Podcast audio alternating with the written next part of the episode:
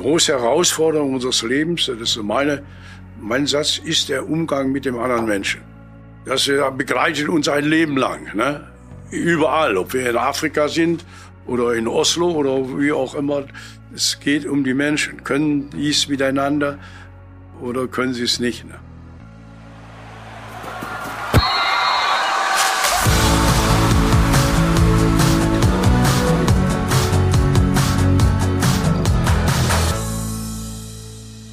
Mehr als ein Spiel. Der Podcast der DFB-Stiftungen Egidius Braun und Sepp Herberger. Und der DFB Kulturstiftung. Mit Nils Stratmann. Und damit herzlich willkommen zu Mehr als ein Spiel. Unsere Weihnachtsfolge heute, auf die ich mich, muss ich ehrlich sagen, ganz persönlich auch sehr freue. Wie immer wollen wir heute über Fußball sprechen, über die Gesellschaft und wie beides voneinander abhängt. Und heute so ein bisschen auch darüber, wie beides sich vielleicht gemeinsam entwickelt hat und passend zu Weihnachten haben wir heute mindestens einen der heiligen drei Könige des Fußballs hier, Otto Rehagel. Hallo. Hallo. Herr Rehagel, wir wollen heute mit Ihnen natürlich viel über Sie und Ihren Blick auf den Fußball und auf die Gesellschaft sprechen. Dabei auch vor allen Dingen über den Wandel der Zeit. 52 Jahre lang waren Sie im Fußball aktiv als Spieler und auch als Trainer. Das ist mehr als ein halbes Jahrhundert.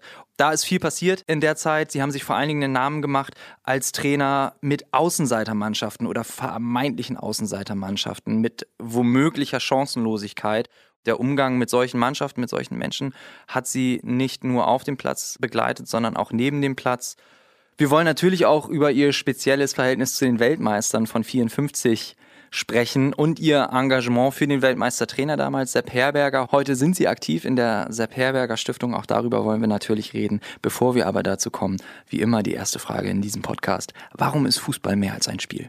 Es bewegt die Gesellschaft nicht nur in Deutschland, sondern in der ganzen Welt, wo immer ich war. Ich bin ja, sage ich mal, überspitzt formuliert, 30 Mal um die Erde geflogen. Und überall, wo ich war, habe ich gesehen, dass Kinder Fußball gespielt haben. Und äh, wir haben ja auch als Werder Bremen in Japan gespielt und in Amerika, in New York. Und die Aufmerksamkeit der Menschen, die mit dem Fußball zusammenhängt, die war einzigartig. Und für mich auch als ganz junger Mensch nach dem Krieg, 45, also wir auf der Straße, als es keine Tore gab und wir mit Steinen die Tore äh, zeichnen mussten, dass da für mich und auch für meine Freunde, mit denen ich gespielt habe, es gab eine neue Zeitrechnung. Die Menschen sind situationsbedingt wunderbar miteinander umgegangen. Ne? Sie sprechen es gerade an. Sie waren selber schon als Kind ganz aktiv Fußballer, aber vor allen Dingen auch Fußballfan. Sie haben die Weltmeisterschaft 54 als Fan mitgekriegt, die Meisterschaft von Rot-Weiß Essen 55 im Stadion quasi miterlebt. Später haben sie daran angeschlossen. Also sie sind ja heute, sie sind dreifacher deutscher Meister, sie sind Europameister, sie haben das Bundesverdienstkreuz erster Klasse, sie haben wahnsinnig viel gewonnen, sie sind King Otto, wie die Dokumentation heißt, die ja auch gerade erschienen ist. Das war aber ein langer Weg dahin. Sie haben es gerade schon angesprochen. Sie haben eigentlich in Essen angefangen, mit 16 haben Sie eine Malerausbildung gemacht, damals als Deutschland Weltmeister wurde, haben dann bei TuS Helene Essen gespielt, haben dann bei Rot-Weiß Essen gespielt. TuS Helene war ich ja zehn Jahre. Meine ganze Jugend habe ich da verbracht und das war da wurden wir noch von Menschen betreut, die aus einer anderen Generation kamen und wo das Ehre und Anstand und das, das alles so noch hochgehalten wurde, nicht wahr? Und da habe ich so ein bisschen was von mitbekommen. Sie mussten ja auch in ihren ersten Profijahren ja nebenbei noch arbeiten. Während Sie für Helene gespielt haben, haben Sie auch in der Zeche ja, dort gearbeitet? Bei, wir waren angestellt, als ich bei Rot-Weiß Essen gespielt habe, war bei Coca-Cola. da mussten wir uns mal sehen lassen, tagsüber. Und dann äh, fuhren wir zum Training. Und Sie haben noch bei Ihrer Mutter damals gewohnt, zu Hause? Richtig. Und dann sind sie nach Berlin gewechselt, um in der Bundesliga zu spielen, haben bei Hertha gespielt. Erstes Spiel gleich 60.000 Leute im Stadion. Das muss ja eine riesige neue Welt für sie gewesen sein.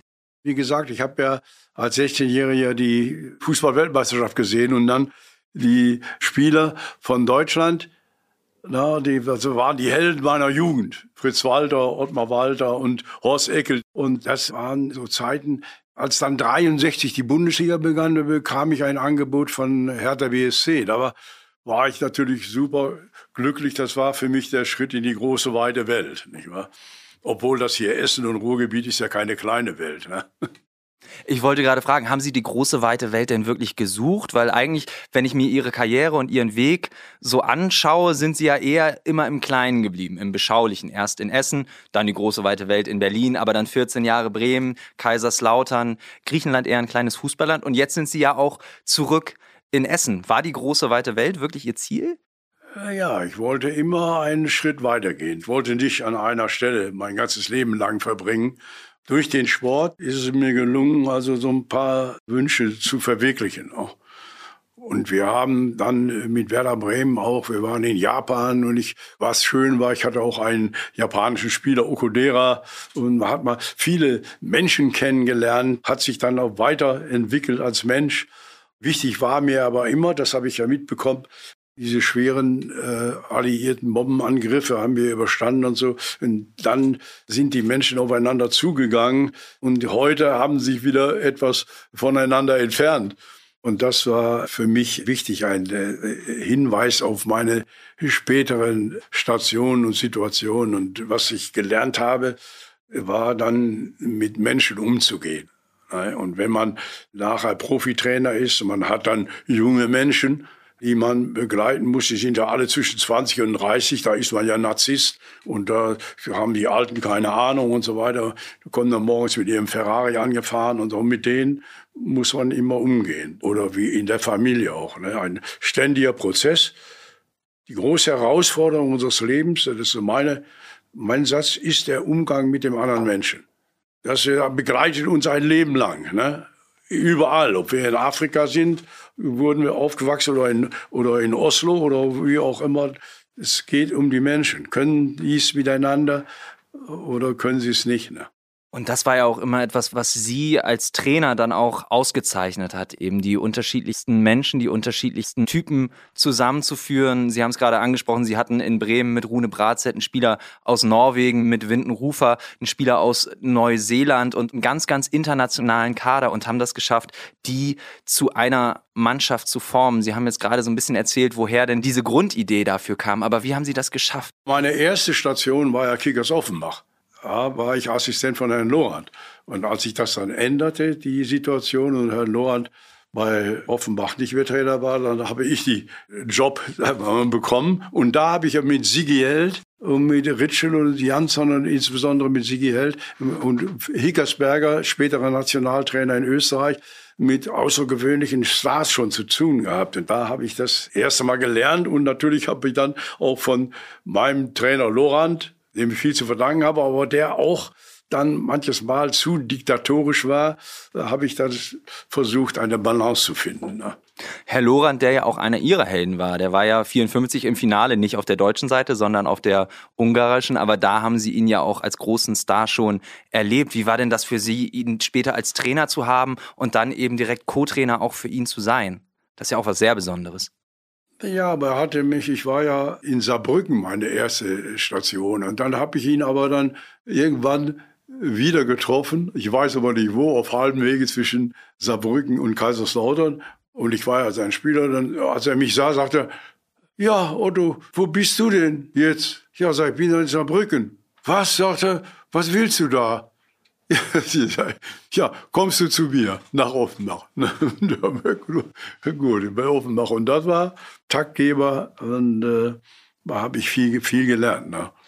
Und Herr Loran hat Sie ja schon, schon vorher unterstützt, als er selbst noch Ihr Trainer war und Sie Spieler. Da haben Sie ja schon die Trainerausbildung gemacht und mussten gar nicht selber zum Training kommen, sondern es war okay für einen Trainer, wenn Sie dann Ihre Trainerausbildung gemacht haben und dann am Freitag zum Abschlusstraining kamen, um dann zu spielen das hat ihnen ja auch vieles ermöglicht. Aber ich frage mich da dann auch, ihre Trainerkarriere, die begann ja noch, während sie Spieler waren. Sie haben ja noch als Spieler den FV Rockenhausen trainiert. Wann haben Sie festgestellt, ich will unbedingt Trainer werden? Das war so gegen Ende meiner Karriere. Ne? Da war mir klar, dass ich einen Fußballlehrer machen. Und dann wie durch Zufall, wir hatten ja irgendwann, auf dem Betzenberg konnte keiner gewinnen. Aber einmal Stuttgart, die haben immer, gegen die haben wir immer verloren. Da kriegten wir da richtig einen mit, 5-0, haben wir verloren. Und nach dem Spiel, Kaiserslautern ist so klein, da ging ich ins Eiscafé und da vor der Tür standen zwei Männer, sprachen mich an und haben gesagt, ja, Herr Reage, wir sind doch in Rockenhausen. Und wir stehen ganz schlecht da, könnten sich vorstellen, dass sie bei uns Trainer, die Leute, mein Trainer Lohan, der lässt das nie zu und ich weiß nicht, ob ich sowas machen sollte jetzt und so weiter. Dann äh, hat aber meine Frau gesagt, mach das doch mal oder so. Ne? Und dann musste ich aber Herrn Lorand vorstellig werden und ihn gefragt. Dann hat er, er hat erst gesagt, nein, ich, das geht nicht, kenne ich dich, wirst du dann nur noch an Rockenhausen denken und nicht mehr an Kaiserslautern. So weiter. Aber ich hatte ein sehr gutes Verhältnis zu Herrn Lorand und dann hat er dann nachher doch eingewilligt. Ne? Und man von allen Stationen, es kommt immer darauf an im Leben, das geht euch genauso, wenn man ein gewisses Alter hat und in einer gewissen Situation sich befindet, dann wo war der größte Erfolg oder die größte Freude, als wir uns am vorletzten Tag mit Rockenhausen die Klasse gehalten haben. Als ich da nach Hause fuhr, nach Kaiserslautern, saß im Auto, war ich auch großartig glücklich. Ne? Heute bin ich nur noch glücklich.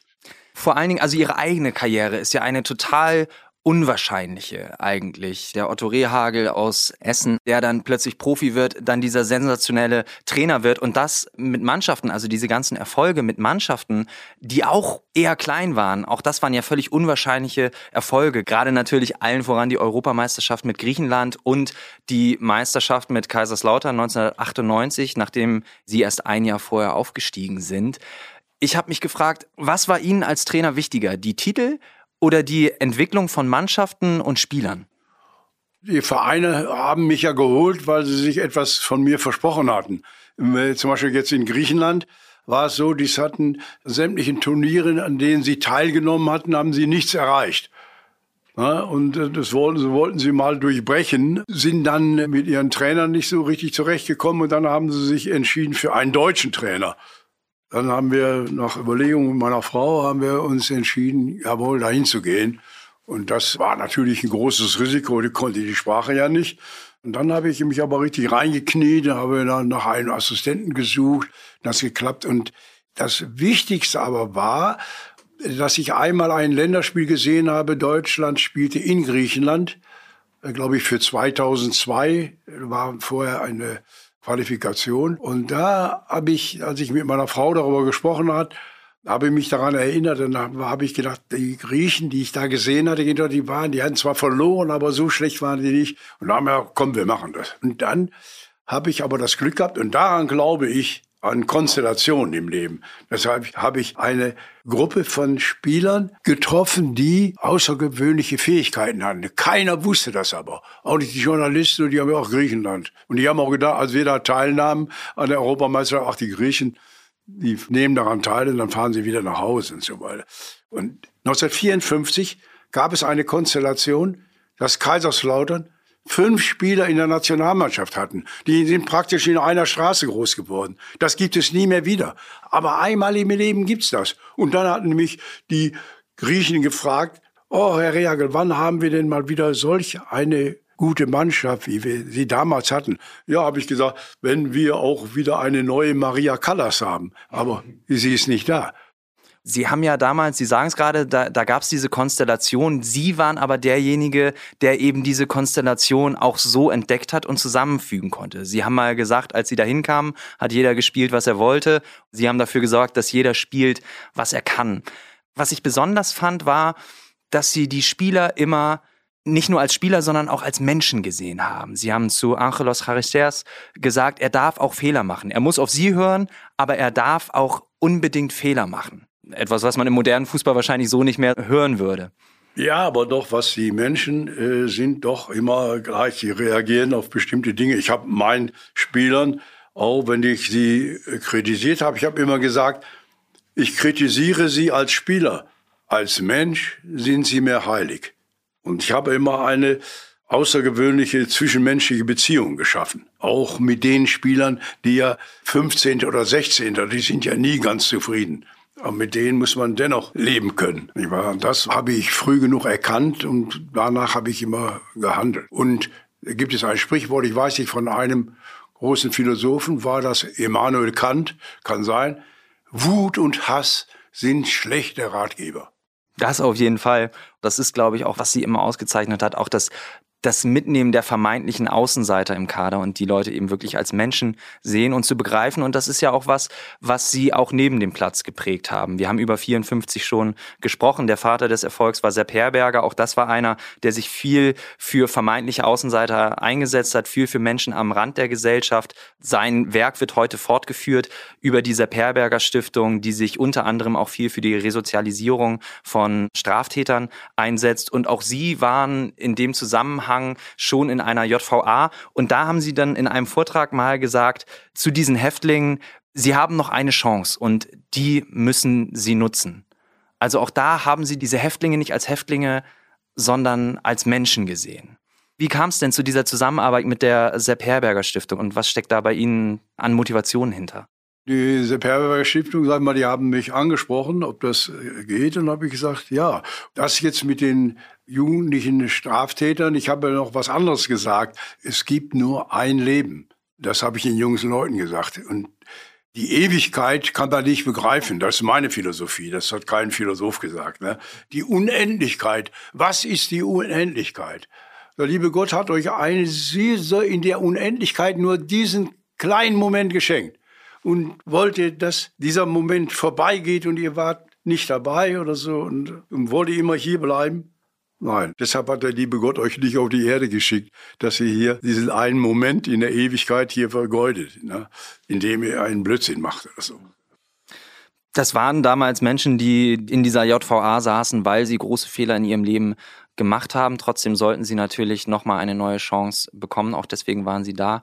Wenn Sie jetzt auf Ihr Leben, auf Ihre Karriere zurückschauen, gibt es Momente, wo Sie sagen, da habe ich Fehler gemacht? Ja, aber ich habe mich ja für meine Fehler entschuldigt. Ich habe einmal in einem Spiel in Hannover 96 und habe mein Spieler Gunnar Sauer, hatte ich am Donnerstag beim Abschlusstraining oder Freitag gesagt, Gunnar, geht's denn? Und dann hat er gesagt, ja, es geht. Gut, dann haben wir in Hannover gespielt und nach zwei Minuten kommt er an den Rand gelaufen und sagt, es geht nicht. Und da habe ich einen Wutanfall gekriegt und habe den vor versammelter Mannschaft da auf Deutsch gesagt rund gemacht. Aber das war ein schwerer Fehler. Dann habe ich es meiner Frau erzählt und dann habe, habe ich aber montags, als wir alle wieder zusammenkamen, eine Mannschaftssitzung gemacht und dann habe ich gesagt, Leute, ich muss heute was sagen. Ich habe am Samstag einen Fehler gemacht. Ich habe Rugener Sauer vor versammelter Mannschaft. Dafür möchte ich mich entschuldigen.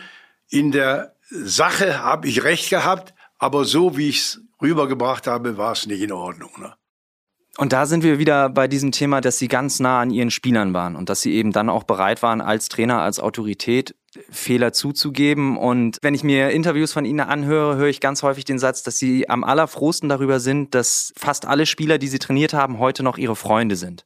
Dass sie ein sehr, sehr enges Verhältnis haben. Und ich würde behaupten, dass sie für manche Spieler auch eine Vaterfigur waren in einem gewissen Bereich. Gleichzeitig haben sie mit zwölf Jahren ihren Vater schon sehr, sehr früh verloren. Ich bin selber Vater von einem fünfjährigen Kind. Ich mag mir das gar nicht vorstellen, wie sowas sein kann. Wie hat sie das geprägt in ihrem Leben? Ich bin in Altenessen groß geworden mit vielen Kindern um mich herum. Na, die waren alle, waren alle eine Schule da, Rahmschule und die Kinder. Und früher war es ja so, ich weiß nicht, wie das heute ist, die früher hatten alle Familien drei oder vier Kinder.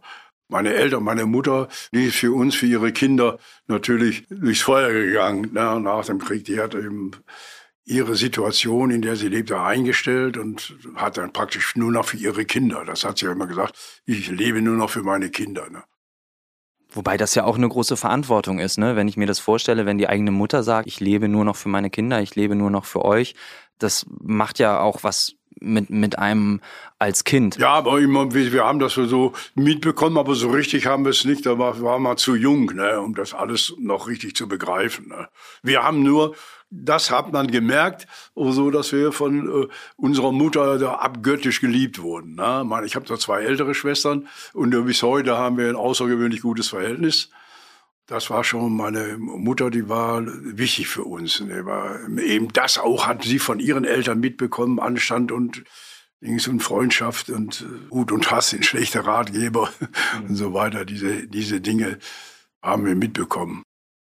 Und gleichzeitig gab es noch eine andere ganz, ganz wichtige Frau in ihrem Leben, die sie, ja, im Grunde ihr ganzes Leben lang begleitet hat, ihre Frau Beate. Meine Frau Beate, ja. Die jetzt ja auch schon ein paar Mal im Gespräch vorkam. Ich habe das Gefühl, Beate, die war auch immer so ein bisschen ihr Korrektiv, ihre, ihre erste Beraterin bei allem. Im Grunde ihre Co-Trainerin. Ich kann doch mal schön erzählen, wie wir uns kennengelernt haben. Als ich bei Rot-Weiß Essen spielte, 60 ging ich zu Rot-Weiß Essen, 61 habe ich meine Frau kennengelernt. Und ein Freund von mir sagte, oh Otto, kannst du mich nicht mal? Die hatten eine Konditorei und der Vater hatte das Auto, hat aber seinem Sohn das Auto nicht gegeben. Sagt er, mein Vater hat mir nicht das Auto gegeben, kannst du mir nicht mal zur Grugerhalle fahren? Nach Essen hier da, ne? Sind ein paar äh, junge Menschen da, da muss ich einen Brief abgeben. Ich hatte nicht so richtig Lust, aber ich habe ihn dann hingefahren. Ich stand da so am Rand und da fuhren so 15 Leute im Kreis immer Schlittschuh und dann kam jemand, der mich kannte, weil ich für die Fachleute schon bekannt war, rausgefahren und sagt, hey Riagen, was machst du denn hier? Da sag ich, begleite hier jemanden, soll hier einen Brief abgeben. Ja, willst du denn auch mal Schlittschuh fahren? Hab ich gesagt, du, ich darf das eigentlich nicht, ne? Ich will schon mal rot-weiß rot essen. Und dann rief er, hallo, Beate, komm mal bitte, bitte hierher. Und dann wollten ja, sie plötzlich und dann fahren. kam ein wunderbares, junges, hübsches Mädchen auf mich zugefahren, hat mich an die Hand genommen und bis heute nicht mehr losgelassen. oh, das ist eine sehr schöne Weihnachtsgeschichte. Das passt auf jeden Fall hier ja. in unsere Weihnachtsfolge. Und das ist jetzt wieder eine Erinnerung von 1961. Wir springen hier schön zwischen den Zeiten. Sie stammen ja wirklich noch aus einer Zeit, Sie sind geboren in einer Zeit, Sie haben es gesagt, da wurde Essen bombardiert. Wir waren mitten im Zweiten Weltkrieg. Heute leben wir in deutlich friedlicheren Zeiten. Trotzdem hat sich die Gesellschaft in diesen 50 Jahren in Ihren Augen nicht unbedingt zum Besseren verändert. Nein, weil es hatte, gibt's immer Ärger überall, entweder da oder da oder da. Ne? Aber insgesamt wissen aber alle Leute auch, dass es äh, Krieg keine Lösung gibt. Also Krieg gibt Tote, mehr nicht. Ne? Ja, und wir haben so viele intelligente Menschen auf der Welt. Oder ich habe schon mal gesagt, wenn das geht, fiktiv, alle Päpste dieser Welt die es da gibt, was ich, der von Konstantinopel und aus Rom und von Lateinamerika, die müssen sich alle zusammensetzen und ihren Jüngern sagen, die gehen ja alle in die Kirche immer, so Leute, ab morgen alle Waffen weg und Brot für die Welt ein Papst beziehungsweise ein Gott haben Sie vergessen, den Fußballgott. Da wollen wir auch gleich nochmal drüber sprechen, aber vielleicht auch nochmal der Fußball im Wandel der Zeit. Ich meine, als Sie angefangen haben zu spielen, da hatten die wenigsten Familien überhaupt einen Fernseher. Heute, wenn man die Bundesliga verfolgen will, braucht man 20 verschiedene Streaming-Dienste, um alles irgendwie abzudecken. Sie haben einen großen Teil dieser Entwicklung als aktiver Spieler und Trainer mitgemacht. Wie blicken Sie auf den Fußball, wie der sich gewandelt hat in den letzten 50 Jahren? Ja, der Fußball ist immer der geblieben, der immer war. Der Platz ist 110 Meter lang und 64 Meter breit, so ungefähr. Und es gibt nur einen Ball und das Wichtigste ist, der muss ins Tor. So war es immer gewesen. Die Aufmerksamkeit, die war früher auch groß. Ich meine, bei der Olympiade in 36 da waren auch die Stadien voll. Aber die, die, das Interesse hat unglaublich zugenommen. Und die Öffentlichkeit, die Medien, ne, die haben das immer weiter hochgepusht. Und was mich so ein bisschen stört, dass ich sage, es gibt doch heute den Gerüchtejournalismus. Du kannst ja heute erzählen, was du willst. Wir haben das so und so gehört, und, aber unsere Informanten können wir nicht nennen. Und immer wird auch sagen wir mal, von den Medien werden aber die Leute gegeneinander ausgespielt. Ne? Wenn man guckt hier auf das Handy, der hat das und das von dem gesagt. Irgendjemand haben sie immer gefunden, das ist alles unnötig. Ne? Jeden zweiten oder dritten Tag steht drin, Herr Watzke äh, schießt gegen Bayern oder so. Ne? Was soll das? Gleichzeitig haben Sie es gerade so einfach gesagt, der Fußball ist immer der gleiche geblieben, aber der Fußball hat sich ja auch, also das Spiel selbst, die Taktiken haben sich ja wahnsinnig entwickelt. Sie haben mal gesagt, äh, gegenüber Ihren Kritikern, modern spielt, wer gewinnt. Aber was ist denn eigentlich die Essenz? Was ist das Wichtigste im Fußball? Ja, das Wichtigste im Fußball ist ja zum Beispiel, ich glaube an Konstellationen. Die, du kannst alles spielen. Ne? Und wer sagt denn, was man spielen soll?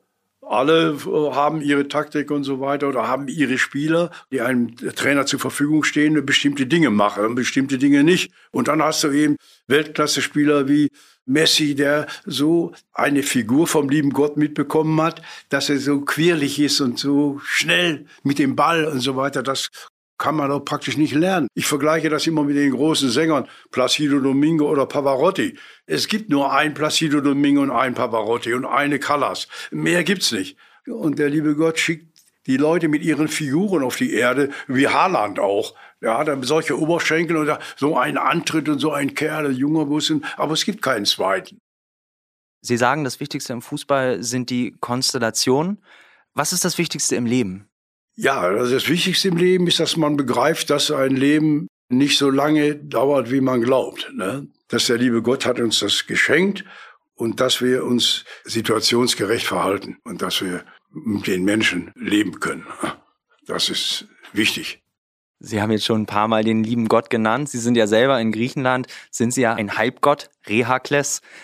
Sie haben auch nach der Meisterschaft 98 haben Sie gesagt, es gibt einen Fußballgott und der ist gerecht. Gleichzeitig, wenn man jetzt schaut, Werder Bremen spielt mittlerweile in der zweiten Liga, wo sie ihre größten Erfolge hatten. Kaiserslautern in der dritten Liga sogar. Griechenland ist auch fußballerisch irgendwie versunken. Deswegen nochmal ganz aktuell die Frage, gibt es einen Fußballgott? Und wenn ja, was ist das für ein Typ? Nein, man erfindet solche Dinge und solche Sätze und solche Personen. Man muss ganz nüchtern betrachten, wer kein Geld hat, hat keinen Erfolg. Die Dinge haben sich dementsprechend verändert. Wir waren früher mit Werder Bremen und mit Bayern München bei der Spielersuche auf Augenhöhe. Heute geht das nicht mehr. Und ich konnte damals mich für Rudi Völler entscheiden. Der kostete, ich glaube, drei Millionen. Heute würde der 83 Millionen kosten. Kann Werder sich nicht mehr erlauben. Werder hat keine Chance mehr, mit den Großen mitzuhalten. Außer, das fragte mich Rot-Weiß, auch mein alter Verein, Herr Regel, was können wir tun, um mal wieder ganz nach oben zu kommen? Habe ich gesagt, wir brauchen den Scheich von Dubai. Ist das so? Glauben Sie, unter den jetzigen Bedingungen ist es nicht mehr möglich Nein, für die kleineren Vereine? Weil die, die Spieler und die Berater gehen dahin, wo sie das meiste Geld kriegen. Ne? Und jetzt habe ich gelesen hier, Rangnick kriegt 10 Millionen wenn er den Haaland zu Manchester United holt. Also das pendelt sich da oben irgendwo ein. Und FCK, sobald er einen außergewöhnlichen Spieler hat, also sie hatten mal in der Zwischenzeit jetzt, nachdem ich da weg bin, noch mal einen Spieler, der ist jetzt in Leipzig, der Innenverteidiger, Orban. Willi Orban, ja. Kaiserslautern kann den nicht halten. Sobald da ein Spieler ist, der die Nase ein bisschen rausstreckt, fußballerisch, ist er weg. Und dann bleibst du immer dann auf deinem Niveau hängen. Außer es kommt der Scheich von Dubai. Aber gleichzeitig ist es ja auch möglich, Spieler zu entwickeln. Natürlich, die wandern dann irgendwann ab, aber das war ja auch eine ihrer großen Stärken. Also Sie haben Rudi Völler angesprochen. Heute wäre er 83 Millionen wert, aber ein Mitgrund, warum er so einen Wert hätte, ist, dass er einen Trainer wie Rehagel hatte, der ihn so groß gemacht hat. Genauso wie Windenrufer, wie ein Miroslav Klose, den Sie in Kaiserslautern entdeckt haben und dann groß gemacht haben, der dann nach Bremen verkauft wurde. Macht Sie das dann auch stolz zu sehen, wie sich quasi ihre Spieler entwickeln, beziehungsweise ganz, ganz frech gefragt, was ist ihnen mehr wert, eine deutsche Meisterschaft oder ein Spieler wie Rudi Völler, der sich unter ihnen entwickelt hat? Beides. Ne? Man will ja als Trainer auch mal, wenn man ein ganzes Leben lang sich für den Fußball engagiert hat und das als Beruf dann nachgenommen hat, dann will man auch nachher eine Meisterschaft gewinnen. Ne? Aber der Mensch war für mich immer wichtig. Ne? Wir haben noch jemand vergessen, der auch außergewöhnlich ist in der Behandlung. Das war Mario Basler. Mario war mein Spieler. Wobei der aber auch ein schwieriger Mensch war. Ja, kein schwieriger Mensch. Im Grunde seiner Seele ist er ein ganz lieber Kerl, aber er musste eben immer da alles kommentieren und so weiter. Ne? Wie haben Sie das dann als Trainer beobachtet, wenn da ein Basler war, der seine Sprüche geklopft hat, der geraucht hat, der auch gerne getrunken hat und so weiter? Ja, aber der war immer im Spiel, war immer fit. Der war immer da. Ne? Das, das war ein großartiger Spieler mit einer unglaublichen Schusstechnik. Wir sind gut zurechtgekommen. Ne? Und wenn er dann mal über die Stränge geschlagen hat, dann muss man auch da gucken, ne, wie man, ob man sanktioniert oder nicht oder so. Aber ich habe das immer geschafft, mit den Leuten eine gute zwischenmenschliche Beziehung zu haben. Ne. Das hat mir weitergeholfen. Da habe ich immer daran gearbeitet. Und die Frauen, wenn ich mich getroffen habe mit den Spielern, habe ich immer gesagt, bringen Sie bitte Ihre Frau mit. Ich habe ja Lebenserfahrung, kann ich ein bisschen einschätzen, ne, wenn wir uns eine Stunde lang unterhalten. Da haben Sie dann keine Ratschläge gegeben. Wichtig war, wenn die Jungs, wenn die unverheiratet sind, dann sind die auch immer unterwegs. Ne? Und deshalb habe ich auch immer gesagt, das beste Trainingslager ist die eigene Frau. Wie meinen Sie das? Was weiß ich, donnerstags oder freitagsabends gehen die dann aus oder so. Und da kann schon mal sein, dass sie dann ein bisschen länger ausgehen und so weiter. Aber wenn sie verheiratet sind bei ihrer Frau, müssen sie schön zu Hause bleiben. und da ihr beste Trainingslager ist die eigene Frau. Wenn man so eine gute Frau hat wie Sie. Ja. Damit kommen wir dann auch zu den drei letzten Fragen. Drei schwere, drei fiese Fragen. Wer war der beste Spieler, den Sie trainiert haben? Windenhofer, weil der auch aus einer anderen Welt ja kam. Dann habe ich ihn auch getroffen mit seiner Frau und der hat ja in der Schweiz gespielt. Ne? Und ich hatte mir gesagt, Otto, schau dir den mal an. Und dann habe ich mir angeschaut, aber gut, können wir mal mit ihm reden und mit seiner Frau auch, Lisa. Dann ist er aber trotzdem zu Grasshopper Zürich gegangen. Und dann habe ich aber das ganze Jahr nicht nachgelassen. Ich habe immer und er hat eine wildhübsche Frau, mit der habe ich auch ein bisschen schön Wetter gemacht. Ne? Ja, und dann ist es mir gelungen, die zu überzeugen und dann haben wir Windenrufer geholt und deutscher Meister, Europapokalsieger geworden und so. Äh, wenn man einen Spieler fragt, wie kannst du links schießen? Ja, rechts, gut. Und Kopfball, ja, äh, bei Winden, kannst du links schießen? Perfekt. Kannst du rechts schießen? Perfekt. Wie bist du im Kopfball? Perfekt. Wie schnell bist du? Ich bin der Schnellste. Wie intelligent bist du? Ich bin der Intelligenteste. Das ist Windenrufer. das kann ich mir gut vorstellen. Wir kommen jetzt zur nächsten Frage und die ist noch ein bisschen schwieriger. Wer war der beste Mensch, den Sie trainiert haben? Meine Frau. und mein Sohn. Er hatte alles von seiner Mutter. Das ist ein sehr, sehr schönes Schlusswort. Wir kommen damit zum Ende. Ich habe eine allerletzte Frage, die kommt von meinem Bruder. Sehr schwierige Frage, auch sehr persönliche Frage. Was ist Ihnen lieber? Knipp mit Apfelmus oder Grünkohl mit Pinkel? Beides. Auch das eine sehr richtige, sehr sympathische Antwort. Herr Rehagel, vielen Dank für das Gespräch, vielen Dank für die Weisheiten, die Sie mit uns geteilt haben. Vielen Dank für Ihr Engagement, nicht nur auf dem Platz, vor allen Dingen auch neben dem Platz für die Sepp Herberger Stiftung in Ihren verschiedenen Funktionen. Ja, und das war's dann jetzt auch in diesem Jahr. Das war ein sehr munterer Wandel durch die Zeiten heute. Wie sich's für die Weihnachtsfolgen gehört, haben wir heute einige Weisheiten gehört, einige herzerwärmende Anekdoten. Ja, so soll es jetzt auch weitergehen in der Weihnachtszeit. Macht's euch gemütlich. Und wenn ihr es so richtig gemütlich habt, dann hört gerne auch mal in die alten Folgen rein. Es gibt ja schon einige, die jetzt entstanden sind. Gerade am Anfang haben wir eine sehr, sehr schöne Folge gemacht. Wir haben heute das auch kurz angesprochen, das Engagement der Sepp Herberger Stiftung zum Thema Resozialisierung. Wir haben einen Podcast gemacht, wo wir einen ehemaligen Straftäter und ein Gewaltopfer zusammengesetzt haben und gemeinsam über Gewaltprävention und Resozialisierung gesprochen haben. Wenn ihr mehr über alte Zeiten hören wollt, dann hört sehr gerne auch mal in die Folge mit Toni Schubacher rein. Sehr lustig, das Gespräch, sehr kurzweilig auf jeden Fall. Hat mir auch großen Spaß gemacht. Und ja, ansonsten geht es natürlich im neuen Jahr weiter.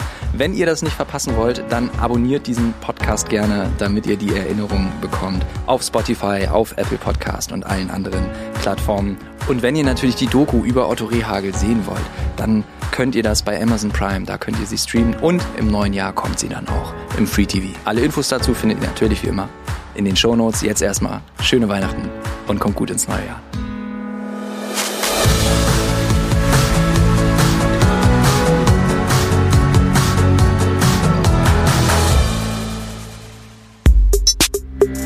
Mehr als ein Spiel, der Podcast der DFB Stiftungen ist eine Produktion von Maniac Studios.